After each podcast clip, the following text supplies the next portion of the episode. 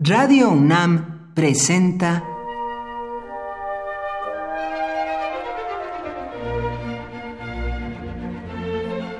Cuaderno de los Espíritus y de las Pinturas por Otto Cázares.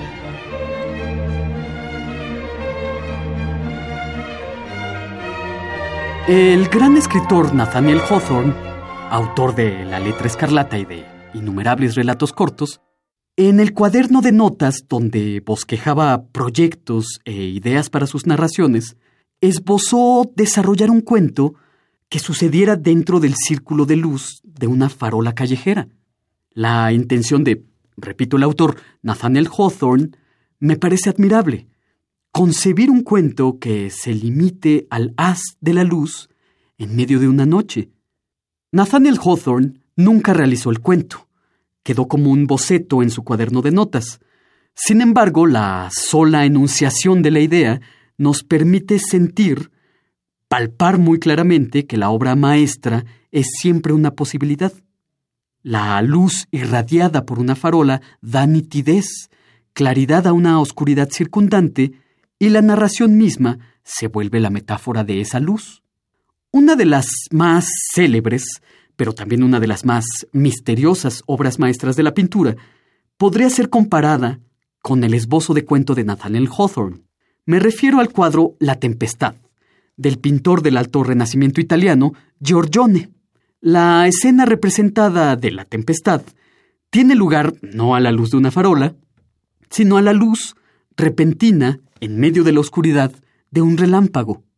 Efectivamente, antecediendo al trueno, un relámpago ilumina una escena nocturna que tiene lugar en el bosque a las afueras de una ciudad. De repente, por el relámpago, se nos revelan árboles, ramas, arbustos, un puente y un río, y a lo lejos las casas de una ciudad. Descubrimos, gracias a este relámpago, a una misteriosa mujer amamantando a un niño. La mujer nos está viendo, nos interpela a nosotros espectadores con sus ojos salvajes. También hay un individuo con una lanza que parece procurar protección a la madre nutricia. La Tempestad es un cuadro que, por estas características, es una obra sumamente enigmática. Los estudiosos no se han podido poner de acuerdo acerca de qué representa esta pintura. Unos dicen que representa el episodio bíblico de la huida a Egipto, otros dicen que no, que se trata de una escena que representa a Adán y Eva expulsados del paraíso, Eva lleva en brazos a Caín, el primer hombre constructor de ciudades, etc. No hay una explicación que satisfaga a los historiadores de arte, filósofos, escritores, ni a los artistas acerca del tema de la tempestad. Por eso, creo yo, existe abundante literatura alrededor de esta indescifrable obra. Lo que sí es incuestionable es la novedad misma de ser una escena nocturna que es momentáneamente iluminada por un relámpago. Nathaniel Hawthorne, en su esbozo de cuento, y John en La Tempestad, dan claridad a la oscuridad circundante y sus obras se vuelven no metáforas, sino auténticas fuentes de luz en medio de las más cerradas noches.